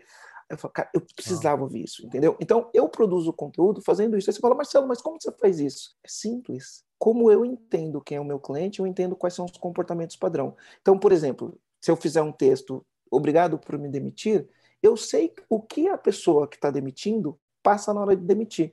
E ao invés de eu ensinar ela como demitir, eu conto o que ela passa. Como eu conto o que ela passa? Eu falo, cara, aí você tem um funcionário que está lá, faz dois anos, você acreditou nele. Uhum. Ele até é inteligente, mas ele não está não tá dando resultado. e aí você fica na dúvida. Eu tenho, manda esse cara embora, eu fico com ele. Será que eu dou mais uma chance? Será que eu não dou? E aí você dá uma chance, você conversa com a pessoa, você olha para ela, aí você fala, não, acho que vai dar certo. Aí passa 15 dias, frustração, não está dando certo. E aí você começa a lidar com aquela sensação, e agora? Manda embora, não manda? O que, que eu vou fazer? Como que eu vou conversar com essa pessoa? Então, o que, que é isso? Isso é um comportamento padrão. Todo mundo que vai mandar alguém embora tem essas questões. Uhum. Então, eu simplesmente relato essas questões. Né? E aí, desta maneira, na minha produção de conteúdo, quando eu causo esses três tipos de sentimento no, no, no meu cliente ali, eu consigo gerar na cabeça dele uma coisa que fala, cara, esse cara sabe do que ele está falando. Cara, eu precisava ouvir isso, parece que ele está na minha empresa, ou louco, ele acordou e fez isso para mim. Quando eu causo isso, eu vendo. Aí você fala, pô, Marcelo, mas isso funciona porque você trabalha com gestão empresarial. Não, eu tenho um amigo que é médico. Conversando uhum. com meu amigo que é médico, eu assistindo uma live que ele fez, eu olhei e falei, cara, você fez errado na tua live. Aí expliquei isso que eu estou explicando. Né? Você fez errado. Por que, que você fez errado? Porque você falou sobre. Ele é médico ele está falando sobre libido. Falei, você falou sobre libido, você falou um monte de coisa, mas você não explorou o comportamento padrão da pessoa. Então, o que, que acontece? Se no teu, no, na tua live você está fazendo conteúdo, você pega e fala assim, e a mulher quando está sem libido, e aí você sente a dor da mulher que está sem libido. né? Sente a dor da mulher que está sem libido. Ela está sem libido, ela olha para o marido, não está com vontade, e aí ela chega, vai conversar com as amigas, e as amigas falam que o marido isso, que o marido é aquilo, que não sei o quê, e aí ela se sente que ela fala, nossa, todo mundo tem uma vida sexual incrível, e eu tenho uma vida sexual que não é incrível, e nem tenho vontade de fazer sexo, né? E aí você se sente para baixo, e aí você começa a questionar, mas é isso a vida? a vida é uma vida sem sexo mesmo e está tudo bem, e você começa a fazer esses questionamentos, né? E aí cada vez você se sente pior. Pronto, comportamento padrão. A pessoa que tem falta de libido, ela tem esses questionamentos na cabeça. Aí, e é legal que ele é médico, né? Então é mais fácil, é porque o, o termo certo disso, Germano, é diagnosticar, né? E quando você consegue explicar, diagnosticar, né? Exemplificar, quando você consegue, de fato, explicar a situação que a pessoa está vivendo melhor do que ela mesma, ela imediatamente acredita que você tem um antídoto. Ela imediatamente acredita que você tem um remédio. Então, poxa, esse cara conseguiu explicar o que eu estou vivendo melhor do que eu consigo. Então, ele deve ter a solução também. Imediatamente vem essa associação. Se sabe explicar a dor, tem a cura para isso. Isso. Então, aí eu, eu, eu expliquei isso para o meu amigo. Olha só o que aconteceu. Início de pandemia, consultório fechado, ele preocupado que ele ia ter que vender o carro para poder pagar as contas, porque ele não sabia o que ia fazer. Ele fazendo uma live, eu falei isso para ele. Ele deu meia hora, abriu uma live do nada e começou a contar este tipo de narrativa. Isso foi num sábado. Naquele sábado, ele encheu a agenda dele para 15 dias. Por quê? Porque ao invés de que simplesmente querer ficar dando aula, ele começou a falar sobre quem era a pessoa do outro lado. E a gente sempre Uau. fala assim: vendas não é sobre você, não é Cara, sobre o quanto incrível. você estudou, onde você estudou, o que você fez. Vendas é sobre o seu cliente, né? E ele fez isso. Então, isso foi um exemplo. Vou dar um exemplo meu. Vou dar um outro exemplo, que é de outra área, porque a objeção nas cabeças das pessoas é serve para isso, serve para aquilo, serve para aquilo outro, né? É uhum. sempre a objeção, né? Então, vou dar um exemplo. Eu eu tinha terminado um relacionamento. Não estava legal. Quando a gente termina um relacionamento, a gente não fica legal, né? E aí eu ouvia uma psicóloga lá, psi, é, PSI Pamela Magalhães. Eu, eu tinha exatamente esses sentimentos quando eu ouvia ela. Aí o que, que eu percebi? Que tudo que ela falava era comportamento padrões de pessoas que terminaram um relacionamento e tá ruim. Ela não vem com uma mágica, ela vem só, só contando isso. Sim. E é lógico que, ao trazer essa narrativa, ela traz sempre né, a, a, a, solução, né, o punch final. Né? Então, é traz um punch final de, cara, você está se sentindo mal, né? Solta, cara, deixa aí, a vida continua, valorize você mesmo, né? Sim. E, e, então, o conteúdo, além de trazer a dor e o comportamento padrão, ele tem que trazer uma esperança, um, um, uma solução, alguma coisa efetiva que a pessoa faça que vai dar resultado. Então, serve para psicólogo, serve, serve para gestão empresarial, serve, serve para médico, serve para médico e serve para qualquer negócio. Né? É lógico que alguns negócios a forma é diferente, mas vai servir para qualquer negócio. Né? Outra coisa, para as pessoas que não estão no digital, porque acredita que o digital não serve para o negócio dela. Né? Você já leu o livro Zimote do, não, do Google? Zimote? Não. Zimote. É engraçado como o pessoal do digital não conhece esse livro. Vou anotar né? aqui, Zimote. É, no, no princípio do princípio, quando ainda nem existia o Facebook, né, o Google escreveu um livro que chama Zimote. O Z é de Zero Moment of Truth, ou o momento zero da verdade. Zemote, momento zero da verdade. Tá? tá? E o que é o Zemote? É porque no marketing tradicional, antes de existir o marketing digital, tinha um negócio, um conceito que chamava, no marketing de fundamento, que chamava F-Mode, que era First Moment of Truth. E o que se acreditava que o primeiro momento da verdade é quando o cliente está diante do seu produto. Numa época em que o mundo era mais físico, acreditava-se que o primeiro momento da verdade do teu cliente com você é quando ele está na frente do teu produto. Então, se você vende uma televisão, o momento, o primeiro momento da verdade é quando ele está na frente da televisão. Uhum. Aquele é o primeiro momento da verdade. E esse primeiro momento da verdade, se você não causar uma boa impressão, você vai perder a venda. Estou né? resumindo um conceito, tá? Enfim, estou tá resumindo o um conceito. No Zimote, ele fala o seguinte, que hoje, por conta do mundo digital, quando o cara está na frente do produto, cara, ele já teve vários momentos de, de verdade antes de ele estar tá na frente do produto. Por quê? Uau. Porque ele pesquisa Uau. na internet, porque ele vai lá e dá um Google, né? Uh, qual é o melhor conector elétrico, qual é o melhor conector para o meu implemento agrícola? Então, teve um momento zero da verdade, onde ao sentir a dor, ele foi fazer uma pesquisa. Ao sentir a dor, ele foi fazer uma pesquisa. Então, o momento zero da verdade é onde você tem que estar na cabeça do seu cliente. Então você precisa produzir um conteúdo para o seu cliente para falar por que, que o teu conector é o melhor conector que tem. Quais são os problemas de quem não tem o teu conector? Ou quais são os problemas que alguém que tem um implemento... Eu falo isso porque eu tenho uma empresa que importa conector, né? Quais uhum. são as coisas que alguém que vai colocar um conector num implemento agrícola precisa saber para não fazer besteira? Então, produzir esse tipo de conteúdo para vender um conector, para vender uma turbina de avião, né? Então, o que, que o Zimote traz? Ele traz que hoje, pensa bem, Vitor, existe indicação, indicação sempre vai existir. Mas, por exemplo, a gente ia gravar esse podcast ontem, certo? Não uhum. gravamos por quê? Porque eu tive uma dor nas costas e tive que ir para emergência. Quando eu tenho uma dor nas costas e tenho que ter uma emergência, qual é a primeira coisa que a gente faz? a gente vai no Google e põe dor nas costas, o que, que pode ser? E aí você vai ter várias coisas. As é, piores do mundo, inclusive. Isso, isso. Qual, qual, é o médico que eu tenho que procurar? Eu nem sabia que existia um médico que chamava nefrologista. Porque sim, dor nas costas sim. pode ser um problema no rim e quem cuida do rim é o nefrologista. Aí eu vou procurar nefrologista em Florianópolis. Então, não importa o que você faça, você precisa entender que as pessoas, ao ter uma dor, que é o que você resolve, de uma maneira ou de outra, ou ela vai te procurar, e aí o Google e o YouTube são as melhores ferramentas digitais, ou você sabendo qual é o comportamento padrão, quem é a tua persona, né? Quem que é o teu cliente ideal, antes dela te procurar, você aparece para ela, né? Então imagina que a pessoa está ali todo dia, né? Ela está ali navegando no, no, Instagram, no Facebook, e aí está ali, cara, se você tiver dor nas costas, pode ser problema no rins, e o cara certo para resolver isso é o nefrologista. Né? Quer saber como resolver isso? Clica aqui. Né? Então, isso é o, o Instagram e o Facebook. Você entende um comportamento padrão e você aparece para essa pessoa do nada. E o Google e o YouTube, ele funciona diferente. É assim, cara, tô com dor nas costas, deixa eu procurar. E aí você aparece para essa pessoa, né?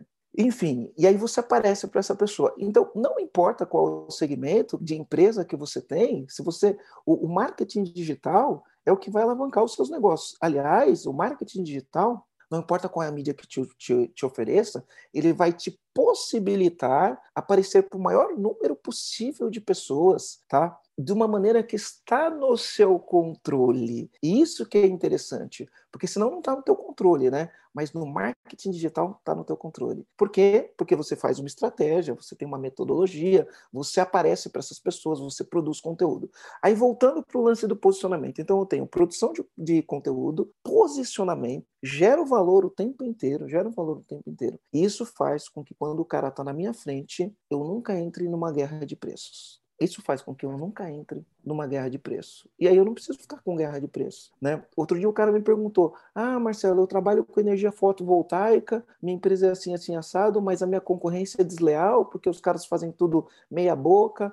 Hoje um pedreiro pode ir lá e fazer, instalar para. Como que eu faço para competir com esses caras? Eu falei, esse é o ponto. Você não vai competir com esses caras. Você vai identificar quem é o teu cliente ideal. Você vai entender o que, que essa pessoa acredita e você vai produzir um conteúdo para essa pessoa de um jeito que ela acredita, que ela olha e fala: Uau, me conecto com os valores desse cara, com o que ele está falando, com o que ele está vendendo. Né? E se você entender que teu público, pensa, estou falando de energia fotovoltaica, qualquer projeto de energia fotovoltaica é 50 mil. Então não é um Zé Mané que compra energia fotovoltaica. Um ticket né? relativamente alto, né?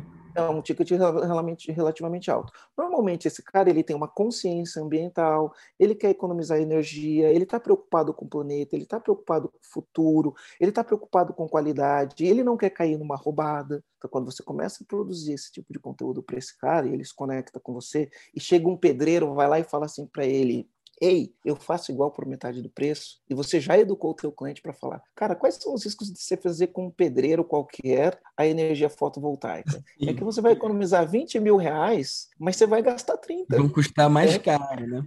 Né? E às vezes o que você pode ter, ao invés de você ter isso, e aí eu falo o que, que só a empresa desse cara tem, você uhum. pode ter aquilo. Ao invés de ter uma garantia, ao invés de ter uma empresa por trás que vai te dar assessoria por 10, 15, 20 anos, você vai ter um cara que colocou, colocou o dinheiro e saiu fora. Amanhã, quando der um problema, você vai ligar para esse cara: será que esse cara está vivo? Será que ele tem estrutura para te atender? Né? Será que ele vai responder o telefone na hora? Será que ele vai cumprir? E não é só isso, você precisa de outras coisas. Então, assim, usa a, a, a, o conteúdo para educar o teu cliente para você não entrar na, na, guerra do preço. E, inclusive, assim, sabendo quem é o teu cliente ideal, atingindo o teu cliente ideal, né, você não ganha todas, e inevitavelmente quando o cara falar, mas olha, no final do dia, para mim, o que importa é preço, você fala para o cara, beleza, cara, então vai comprar preço. E não tem nada porque não é o seu cliente, né? porque isso. o cara que por preço, por preço vai embora. Então, o que eu ensino as pessoas também é isso, né? Nunca lutar por esse cliente que quer preço, entender que seu cliente ideal é um cara que é feito de algo diferente e que vem por alinhamento de valores, não porque você é o mais barato. Então, eu acredito muito nisso, Germano. Muito massa você ter trazido isso, cara. E olha, eu tenho duas perguntas aqui para você, que são duas perguntas que eu faço sempre aqui no VDcast, e eu acredito que esse episódio tá muito rico e eu quero trazer ainda mais valor para eles. Eu gosto sempre de trazer alguma coisa prática que eles possam sair daqui e na hora implementar. Então, eu tenho duas perguntas para você e a primeira delas é: lá na mentoria ou em relação um a um comigo, pessoalmente ou em eventos, tem algum conceito, fundamento ou princípio, alguma coisa aplicável que você pegou nesse ambiente aqui e que você implementou no seu negócio e teve algum resultado e que quem está ouvindo em casa pode imediatamente se aproveitar desse conceito ou fundamento? Ou seja, tem alguma coisa que a gente já tratou entre nós e que agora você quer tornar público, não só para documentar isso que aconteceu, mas para autorizar, permitir, encorajar que essas pessoas tenham esse mesmo resultado? Tem uma coisa prática e funcional para eles agora? Olha, uh, eu, eu, eu, teria algumas coisas. Vamos, vamos tra trazer duas coisas especificamente, né? Uh, primeiro, eu, eu, eu, a gente às vezes faz, faz algumas cagadas, né? E uma vez eu fiz uma cagada, né? A gente pensa numa coisa, faz e quando faz, às vezes é muito bom e o muito bom pode ser muito ruim, né? Então, o, o que, que é isso? Eu fui fazer uma venda, para fazer uma venda eu ofereci um bônus. Né? E eu falei, esse bônus ele é limitado até tal hora. Quem comprar de tal hora até tal hora vai ter esse bônus. Por quê? Porque eu queria gerar um volume grande de vendas ali nos primeiros momentos. Né? Então eu ofereci um bônus que esse bônus dependia de mim para fazer, né? E aí o que aconteceu, o número de pessoas que se inscreveram e compraram naquele negócio, que foi muito bom, foi 20 vezes maior do que o número que eu estava esperando. E isso ia fazer com que eu tivesse que bloquear a minha agenda muitas e muitas e muitas vezes.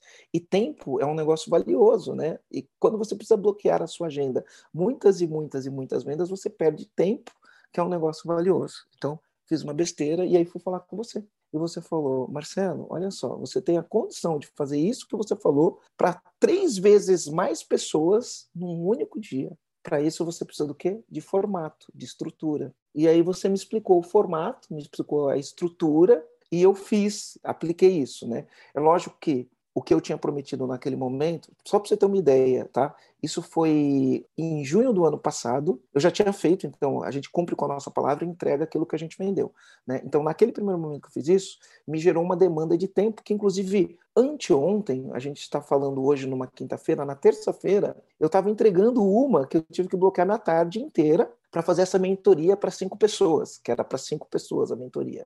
Então eu entro com cinco pessoas e aí é cinco horas do meu tempo com essas cinco pessoas, e como foram muitas pessoas, eu tenho vários bloqueios na minha agenda de cinco horas para poder entregar tudo, né? E é lógico que isso não é escalável. Se eu fizer uma segunda venda que for o dobro da primeira, né, eu não tenho tempo de vida para ficar entregando tudo isso. E aí eu trouxe. E a gente aprendeu você... aqui que tempo é vida, né? A gente falou disso isso, hoje. Isso, é, é. Então foi um erro, né? Que a gente só, só faz esses erros quando a gente está no campo de batalha, né? E aí você falou, não, Marcelo, você pode fazer o seguinte: você pode entregar uma mentoria onde você vai falar para a pessoa, olha, você vai conseguir ter a tua pergunta respondida, mas vai ser uma mentoria em grupo. E aí eu fiz uma mentoria e eu consegui colocar acho que 300 e poucos, isso alavancou assim, triplicou minhas vendas, mas eu fiz a mesma coisa, só que em vez de bloquear minha agenda vários e vários e vários e vários dias, eu bloqueei um único dia um único dia, entreguei para trezentas e tantas pessoas, num único dia, para trezentas e tantas pessoas, de uma maneira que você me ensinou, que fazia com que cada pessoa que estava lá sentisse que aquilo foi quase que de um para um, sabe? Com uma vantagem ele respondeu a minha pergunta, foi um para um porque ele respondeu a minha pergunta, mas eu pude ver a resposta que ele deu para várias outras pessoas. Eu aprendi a minha pergunta e aprendi a, a, pergunta de várias outras pessoas. Aí você me deu a estrutura, me deu uma forma, né? Eu entreguei dentro da estrutura, entreguei dentro da forma, e, e isso facilitou minha vida e alavancou os meus resultados, tá? Então, então em menos foi... tempo, na prática, você conseguiu atender um número muito maior de pessoas e, ao mesmo tempo, entregar mais valor para cada uma delas, né? Para cada uma delas. Empresas, né? Num modelo que não é escalável. E eu acho que muito se resume a desenho, né? Desenhar desenho. um modelo, um formato que atenda mais pessoas em menos tempo, de forma mais intensa. É. E então isso foi uma das coisas que gerou. Então um dia só de entrega, com estrutura, com formato, com modelo, pum, entreguei. E o mais louco eu tive pessoas falando assim, pensa, o cara vem no meu treinamento, ele tem três imersões, basicamente três imersões, duas imersões de três dias, uma imersão de dois dias. É um treinamento que ele, ele é extenso, ele é longo, né? E isso era bônus. E aí teve pessoas que quando eu entreguei esse bônus, ele fala, cara, esse bônus ele foi mais profundo do que todas as outras imersões. Ele foi o que demorou, demorou menos tempo, foi um único dia, e eu já fiz isso acho que três ou quatro vezes, e todas as vezes eu acabo tendo um depoimento igual esse. De todos os nossos encontros, esse foi o mais profundo, né? Muito louco isso, né? Muito louco. Então, ter estrutura, né? E, é, e é lógico, por que, que eu tinha essa estrutura? Por que, que eu tinha essa estrutura? Né? Porque eu tinha um mentor que conhecia uma, um jeito de fazer e me ensinou, porque eu da minha cabeça jamais ia criar isso. Né?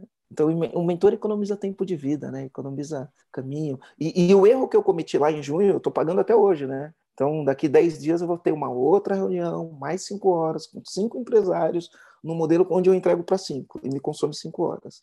Né? E aí eu tenho um outro modelo que eu entrego para 300 e me consome um dia. Né? E aí e gero valor, né? E aí gero valor do mesmo jeito. Enfim, né? É, essa, essa é a importância de ter alguém que domina o que você não conhece para te ensinar o que você precisa aprender.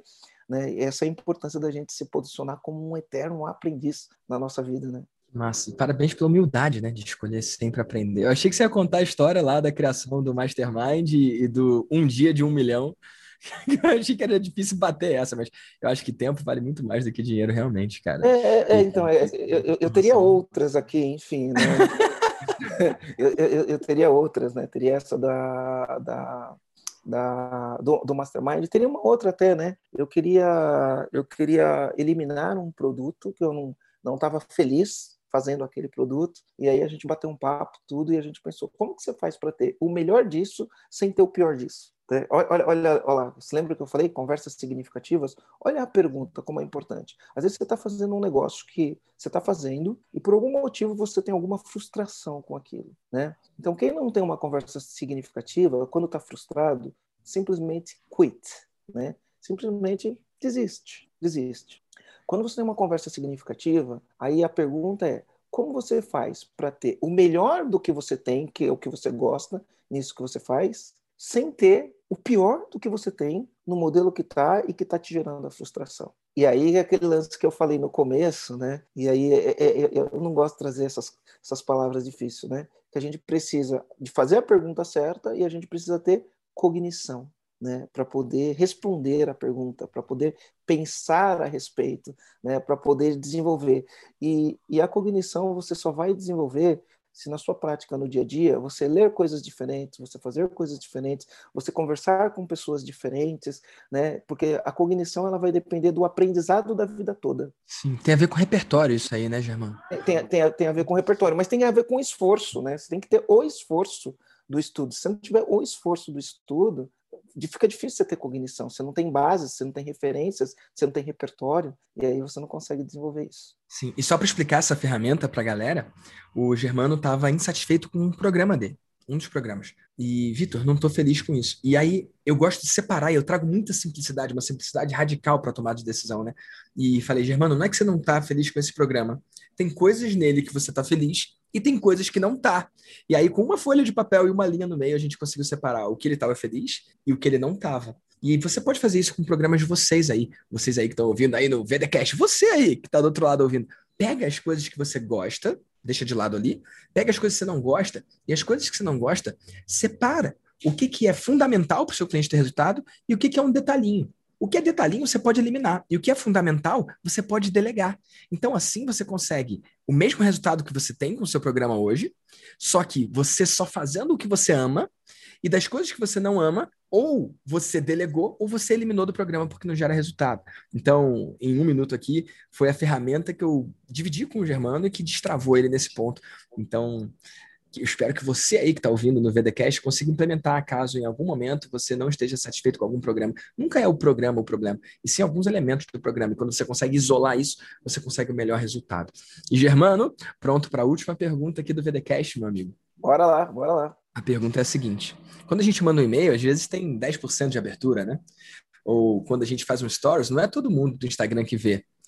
Mas e se, e se você tivesse a chance de mandar uma mensagem agora para o mundo e 100% abrisse? Se você tivesse como deixar uma última mensagem, um último pensamento, um último conceito que toda a humanidade tivesse acesso. Qual é essa uma mensagem que você gostaria de deixar para o mundo? Eu vou, eu vou reduzir um pouco, vou reduzir um pouco essa sua pergunta. Não vou falar para o mundo, vou falar para o Brasil, beleza? Vou falar para o Brasil. Vamos acabar com um jeitinho brasileiro de fazer as coisas. É isso. Eu acho que o nosso país precisa acabar com o jeitinho brasileiro. É a mensagem. E você que está me ouvindo aí, cada um que estiver ouvindo, cara, se você fizer a sua parte, porque assim, ó, o certo é, é, é, certo mesmo que ninguém esteja fazendo, e o errado é errado mesmo que todo mundo esteja fazendo, né? E no Brasil, o jeitinho brasileiro, as pessoas estão fazendo tudo errado. Então, se você fizer a sua parte, eu fizer a minha parte, o Vitor fazer a sua parte, e a gente começar a ser uma coisa não negociável, sabe? O jeitinho brasileiro de levar vantagem em tudo, fazendo as coisas erradas, porque me beneficia independente de qualquer outra coisa. Se você fizer a sua parte, né? E se eu fizer a minha parte, se cada um fizer a sua parte, a gente vai ter um país muito, mas muito, muito, muito melhor. Uau, uau. Tem palavras aqui, cara, massa ter falado do jeitinho brasileiro, né? E eu acho que existe uma coisa maldita, que é o eufemismo. Eufemismo é você dar um apelido, é você dar um nome mais aceitável para uma coisa que é execrável. Então, um dos conceitos, né? uma das aplicações. Quando eu estava no colégio, eu lembro que a gente colecionava figurinha e trocava figurinha, e às vezes aparecia alguém com muito mais figurinha do que a pessoa tinha. Tipo, cara, um número desproporcional de figurinhas. E eu, ei, como é que você conseguiu essas figurinhas aí? Eu tarrei. Sabe o que é tarrar? Você conhece o verbo tarrar? Cara, eu batia figurinha, né? Então eu ganhava. Não sei você se raro é quando você bate. Você, você, você batia hum. bafo, você ganhava figurinha, era seu direito. Mas sabe o que é tarrar, amigo? Tarrar é roubar. É quando tarrar, o cara puxava com o dedo, né? Rouba. Não, não, não, não era no bafo. Ele pegava ah, tá. O, o, bolinho de figurinhas de uma pessoa e escondia algumas. Ele roubava. O nome disso é hum. roubar. Só que ele não tem coragem de falar eu roubo, porque se ele falar eu roubo, não, eu não roubo, porque roubar é errado. Então ele criou um outro verbo que autoriza a bandidagem dele. Ele não roubou, ele tarrou. É um apelido para roubar. Cara, é roubar, é subtrair de alguém. Ele pegou uma figurinha que não era dele e agora é dele. O nome disso é roubar, só que ele chama de tarrar, sabe? E olha que louco você ter falado de jeitinho brasileiro, né? Cara, jeitinho brasileiro nada mais é do que um apelido que a gente deu para falta de integridade. É isso que é. O que é o jeitinho brasileiro? Cara, é mentira. O que é o jeitinho brasileiro? É o atraso? que, que é o jeitinho brasileiro? Cara, é, é falta é de integridade. É a desculpa. É a desonestidade. É, é a preguiça. É, é a, preguiça. preguiça. Só que ninguém quer falar que tem preguiça, que é desonesto, que atrasa, que rouba. E aí criou-se um nome, cara, para institucionalizar a falta de integridade. No Brasil tem um nome para essa porra. Jeitinho brasileiro. Jeitinho brasileiro. A gente ensinou é. e leva a marca e joga pro mundo. Que merda! Então, Germano, que massa, cara, que a sua voz, a sua mensagem para o mundo foi, foi para trazer integridade para o Brasil. Obrigado é, por isso. Vamos, vamos acabar com o jeitinho brasileiro e eu acho que o, por, por, que, por que, que eu falo isso? Né? A gente, como empreendedor, o empreendedor vive de visão, né? E vive de visão. Oh, eu quero fazer isso. E eu quero fazer isso é uma esperança. É a esperança que o empreendedor tem de fazer aquilo, né? Tem uma esperança muito forte. E, e quando você tem um jeitinho brasileiro do jeito que a gente tem no Brasil, a gente perde tudo que a gente pode ter de mais valioso, que é a esperança. Eu acho que o Brasil hoje, quando eu olho para o que está acontecendo no Brasil, eu acho que é um país sem esperança. Né? Por quê? Porque o jeitinho brasileiro não dá esperança para ninguém, cara, sabe? E, e, a minha esperança é que as pessoas sejam corretas, que as pessoas né, entendam, que as pessoas tenham empatia, que as pessoas tenham integridade. E, e com o jeitinho brasileiro, né, com o jeitinho brasileiro, esse jeitinho que não tem transparência, esse jeitinho de, do levar vantagem, o jeitinho da corrupção, os fins justificam os meios, ela tira o que a gente tem de mais valioso, que é a esperança. Esperança de uma vida melhor, esperança de uma família melhor, esperança de amizades melhores, esperança de saúde para todo mundo. E o jeitinho brasileiro ele rouba da gente ele, ele, pode te ajudar aqui no curto prazo, sabe? Ele pode te ajudar aqui no curto prazo, de repente você ganha um dinheiro por conta disso, mas ele rouba da gente o que a gente tem de mais, de mais valioso como uma nação, como uma sociedade, né? A esperança. Ele rouba isso da gente, cara. E é lógico, né? Quando a gente olha para os países, a gente vê, né? E então a minha esperança é, se a gente acabar com o jeitinho brasileiro, a gente resolve o problema, né? E a gente vai poder ter um mundo melhor, o mundo que a gente vive ser melhor, o Brasil, porque a gente vive no Brasil, né? A gente vive no mundo, mas dentro do mundo a gente está dentro do Brasil. E eu, eu sei que no fundo, no fundo, cada brasileiro que chegou até o final, cada pessoa que chegou até o final desse podcast, no final do dia, lembra que eu falei de propósito? Né? Você vai olhar assim para trás quando você estiver lá com faltando duas horas para você né, partir dessa para uma outra, você vai ter que olhar e falar assim, cara, e aí, valeu a pena? E se você levou tua vida baseada no jeitinho, baseado na desculpa, na preguiça, em justificar as coisas, ah, porque isso dá trabalho, então eu faço desse jeitinho aqui porque dá menos trabalho, né? Se você olhar lá para trás no final da vida, você vai falar, cara, poderia ter sido diferente, né? Então, vamos lá, né? Não vamos tirar a esperança do brasileiro, não. E a minha esperança é que a gente acabe com o jeitinho brasileiro para que as pessoas tenham esperança de uma vida melhor, para que as pessoas tenham esperança de viver uma sociedade mais justa, né? Que as pessoas tenham esperança nos relacionamentos, porque o jeitinho brasileiro corrói até os relacionamentos, né? Corrói, corrói. É verdade. Né? é, verdade. é abrasivo, né? É. Uau. Germano, muito obrigado, cara, pela sua generosidade, pelo seu tempo, pela sua contribuição nesse episódio que, na minha opinião, ficou animal. Curtiu a experiência, cara? Pô, foi massa, foi top. E, e, e, é legal que, como é um jazz, né? Não é um negócio que a gente pré-combina antes, a gente só parte de algumas linhas gerais, né? A gente nunca sabe o que vai sair, né? É uma conversa. E, e a conversa foi massa. Show de Eu bola. Eu adorei também. Amigo, muito obrigado e um grande abraço. Obrigado, então. Até mais. Se você está ouvindo até aqui, é hora de seguir no Spotify ou de assinar lá no Apple se você quer saber dos próximos episódios e não perder nada. Então vai lá e volta aqui. E mais, lá no iTunes você tem a chance de marcar as estrelinhas. Me dá lá cinco estrelas se você acha que isso aqui é um conteúdo cinco estrelas. E mais do que isso, lá dá para você fazer o seu comentário, dá para você deixar uma mensagem para mim e eu leio 100% das avaliações lá. Então, vai lá, escreve a sua avaliação, porque eu quero saber o que, que você tá achando. Eu adoro esse lance de podcast. Só que é uma via de mão única, né? A forma de eu saber o que, que você acha é deixando a avaliação lá ou escrevendo para mim no Instagram, arroba Victor Damasio Oficial.